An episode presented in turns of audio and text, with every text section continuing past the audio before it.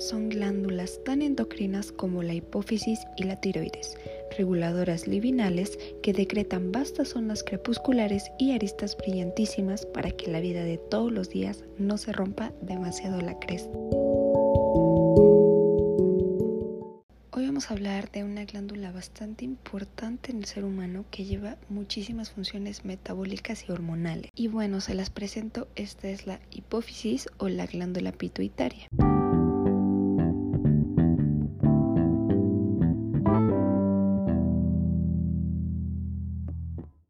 Hipófisis es una glándula del tamaño de un guisante que se aloja en el interior de una estructura ósea llamada silla turca.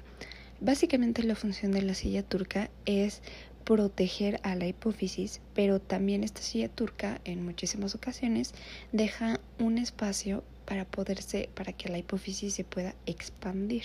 Yo amo la hipófisis porque creo que a pesar de ser tan pequeña, con ayuda del hipotálamo ayudan a controlar muchísimas otras funciones, sobre todo hormonales, que se producen por otras glándulas que están obviamente bajo su control. Y estas glándulas que se conducen por medio de la hipófisis llevan el nombre de glándulas de actuación. Hablando un poco sobre la constitución que tiene la hipófisis, pues esta básicamente consta de dos partes que están bien definidas, el cual es el lóbulo frontal o anterior, que también representa un poquito la mayor parte del peso que tiene la glándula, y el lóbulo dorsal o que también lleva el nombre posterior. Estos dos lóbulos se conectan con el hipotálamo a través de un tallo que contiene bastantes vasos sanguíneos y conexiones de vasos sanguíneos que tienen proyecciones en las células nerviosas o básicamente mm, cuando digo células nerviosas me baso en las fibras y en los axones. También es importante mencionar que el hipotálamo controla bastante el lóbulo anterior y lo controla mediante la liberación de hormonas y la liberación de hormonas pues se da eh, respecto a los vasos sanguíneos de conexión y a su vez también em, el hipotálamo controla el lóbulo eh, posterior mediante impulsos nerviosos. Entonces la hipófisis tiene dos funciones. La primera con el lóbulo anterior pues es la liberación de hormonas mediante todo, todas estas funciones son mediante el hipotálamo. Y la segunda es con el lóbulo posterior mediante los impulsos nerviosos.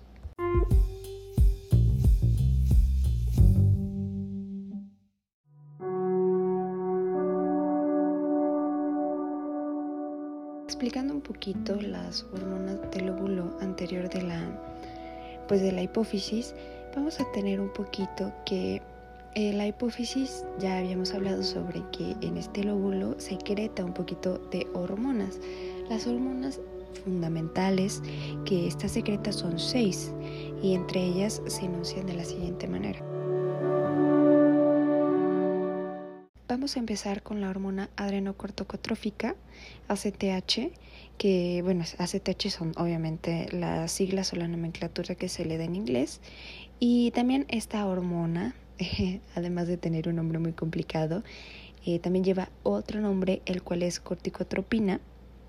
Y eh, básicamente, conceptualmente, esta hormona estimula la producción de cortisol, es bastante fundamental, y de otras em, hormonas, pero básicamente su producción es cortisol. También ayuda con las hormonas que son folicoestimulantes, entre ellas folicotropina y luteinizante, por mencionar algunas, o sea, es decir, las eh, gonadotropinas, que también estas hormonas vale decir que estimulan la producción de esperma por los testículos en los varones y de óvulos por los ovarios en las mujeres y también ayudan con la producción de las hormonas sexuales, entre ellas la, testosterona perdón, y los estrógenos que producimos por nuestros órganos sexuales. Entonces, también la hipófisis tiene bastante control en la producción de testosterona y estrógenos. La hormona del crecimiento, somatotropina, pues no necesita mucha explicación. Básicamente esta hormona va a regular el crecimiento y el desarrollo físico que tienen pues, o sea, que tiene el ser humano. Y también esta hormona en, o sea, ayuda como un determinante a estimular la formación correcta de nuestros músculos y del tejido graso. Tenemos también la prolactina, Bien, la prolactina, básicamente es bastante utilizado en la función mamaria cuando se está lactando porque ayuda o estimula la producción de leche que, pues se le da cuando estamos amamantando a un bebé, en el caso de las chavas. Por último, pero voy a tratar de no meterme demasiado en el tema porque este tema de verdad que le podría dedicar un episodio entero a hablar sobre la tiroides. También otra hormona que, ayuda a la hipófisis a, o que estimula o que ayuda a generar para la función de la glándula tiroidea es la tirotropina. Entonces también vale mencionar que la tiroides tiene función también en la perdón, que la hipófisis tiene también función en la tiroides. Hemos dejado, hemos terminado de describir el lóbulo anterior.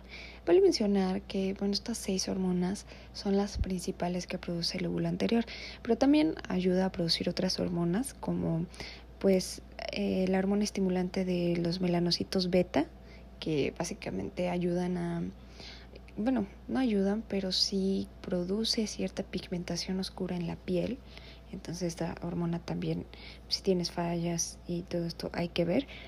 Eh, también las encefalinas y endorfinas que básicamente inhiben el dolor y ayuda a, bueno, a unas hormonas que son bastante importantes en el sistema inmunológico, que son las cuales son las endorfinas. Entonces, wow, el lóbulo anterior de la hipófisis realmente es bastante importante en, en, cuestión de que tiene funciones principales y hormonas bastante importantes en el cuerpo humano.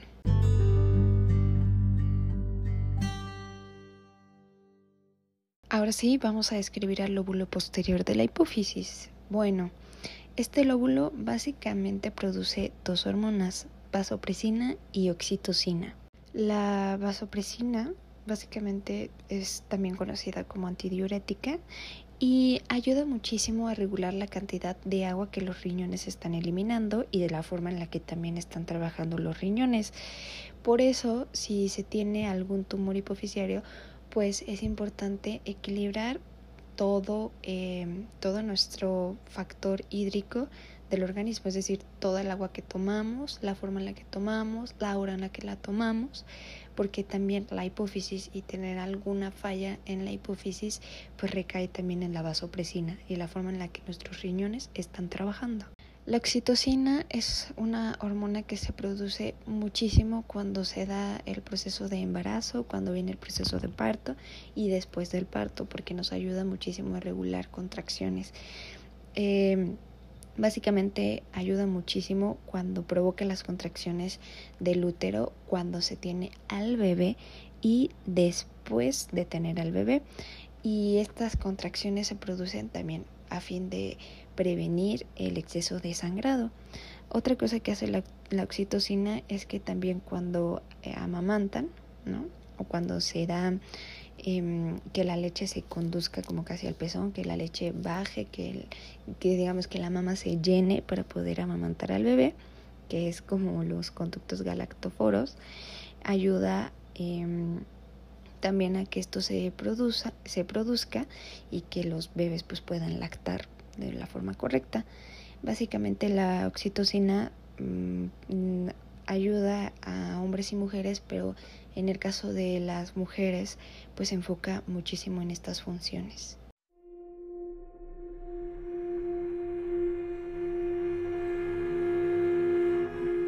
Ahora sí, vamos por la experiencia con esta glándula. Yo tengo un tumor o un adenoma en esta glándula y esto produce que ciertas funciones que tiene la glándula, que como ya hablamos de ellas, son bastante importantes, mi cuerpo de alguna forma tenga bastantes disfunciones que respectan a esta glándula.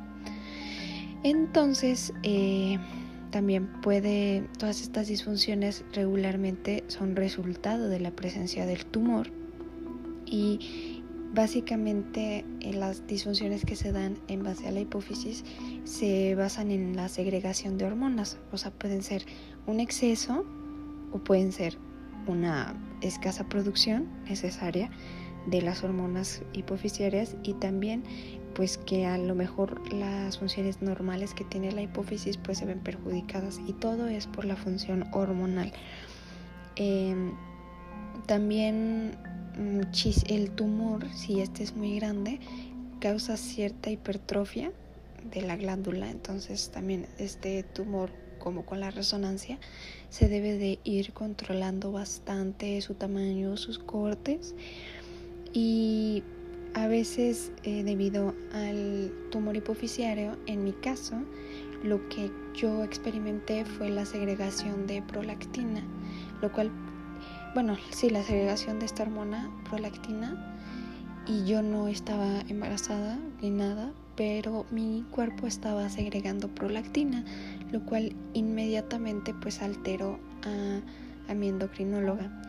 Es bastante importante decir que bastantes factores básicos que tienen que ver con la hipófisis, como también factores del ciclo menstrual, de la producción de estrógenos, etcétera, respectan a situaciones que puedan existir en la hipófisis. Esta glándula a veces es bastante olvidada, pero cuando se vira hacia ella se puede encontrar orígenes y situaciones que se pueden dar y obviamente pues respecto a algún padecimiento que se tenga en cuanto a las funciones de la glándula. Mis últimos estudios clínicos tuve como que mi la forma en la que mis riñones estaban eliminando agua era excesiva, entonces tengo que controlar un poquito y aquí es cuando les menciono lo importante también de, de que tu consumo de agua sea personalizado, sobre todo porque no se sabe realmente cómo está trabajando el riñón. Entonces, mediante estos análisis sanguíneos que tuve de un control completo, mi médico indicó y se dio cuenta que mis riñones estaban sobre eliminando agua, entonces mi consumo hídrico pues se tuvo que controlar de alguna forma.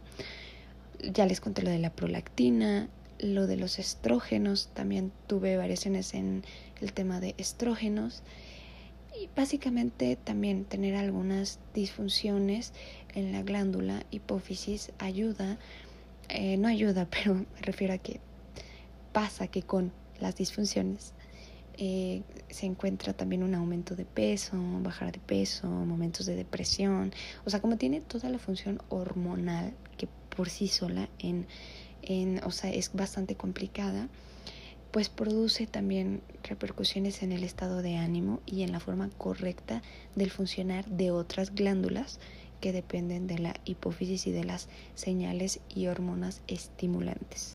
Básicamente cuando también se tiene un tumor en esta glándula se vira a la tiroides porque también puede venir acompañado de hipotiroidismo que pues digamos que ah, este es les digo este tema para otro episodio hablar sobre la tiroides pero también tiene que ver con múltiples hormonas. También eh, genera, ya eh, enfocándome un poquito en lo que genera tener un tumor hipoficiario en mi caso, pues genera la falta o exceso de segregación o producción de hormonas, lo cual pues digamos que eh, mueve balances, mueve porcentajes necesarios, mueve situaciones que están ya estipuladas, entonces digamos que mueve bastante todo este sistema. Entonces em, es importante que la concentración de las hormonas que genera la hipófisis sean simplemente necesarias. Eh, cuando se lleva un control de esta glándula, realmente puede llevar muy bien todos los trastornos que vengan derivados. Y bueno, ya finalizando un poquito, hablándoles de cómo podemos saber en qué estado está nuestra hipófisis, análisis sanguíneos. No hay otra opción. Y también para saber y ver un poquito el estado de la hipófisis, pues es importante un, pues una resonancia magnética. En la resonancia magnética vamos a poder ver si existe o si hay presencia de un tumor hipoficiario y eh, pues de todos estos trastornos y malformaciones que puedan existir en la glándula y para saber el estado hormonal, básicamente estudios sanguíneos, análisis sanguíneos que tengan que ver con todas las funciones de la glándula hipofisaria y también de la glándula tiroidea.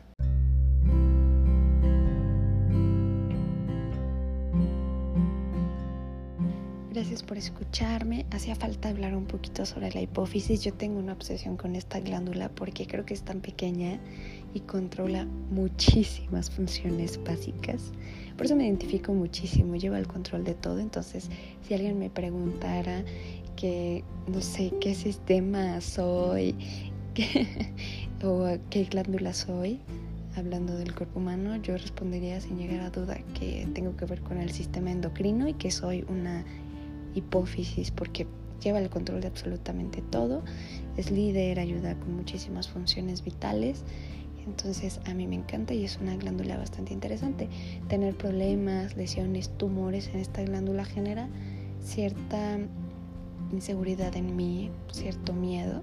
Sin embargo, creo que lo que a mí más tranquilidad me da y que si tú tienes un tumor hipoficiario y también se puede dar por la esclerosis múltiple, eh, lo que puedo decir es controlarlo lleva eh, una resonancia magnética cada, pues, o sea, cada cierto tiempo o la resonancia de control y, y pues habla con tu neurólogo que él te diga cómo va también ten un endocrino de cabeza, un endocrinólogo o una endocrinóloga y que y presta atención a todos tus síntomas, tus niveles de glucosa, tus alteraciones hormonales, tus ciclos menstruales en el caso de las mujeres, la función eréctil en el caso de los hombres.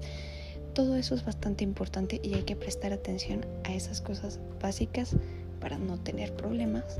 Y también es importante observar nuestro cuerpo, cómo va nuestro cuerpo, cómo nos sentimos, si aumentamos de peso, si bajamos de peso, si tenemos eh, algunas zonas de pronto que se ponen más oscuras y no sabemos por qué, zonas por ejemplo axilas, rodillas, la parte del cuello, de bajo la nuca, el cuello, eh, ojeras, Em, todo eso es bastante importante prestarle atención. Entonces, si se lleva una observación hacia los síntomas que estamos sintiendo y después también se lleva un control y vamos caminando de la mano del neurólogo y el endocrinólogo, la, pues realmente eh, el tener un padecimiento es bastante controlado y es predecible la forma en la que se puede mover.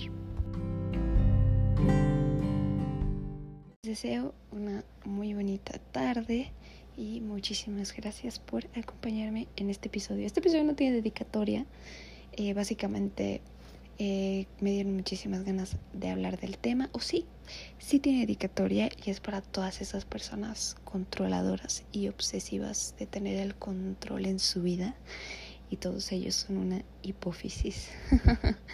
Entonces me despido y que tengan una excelente tarde.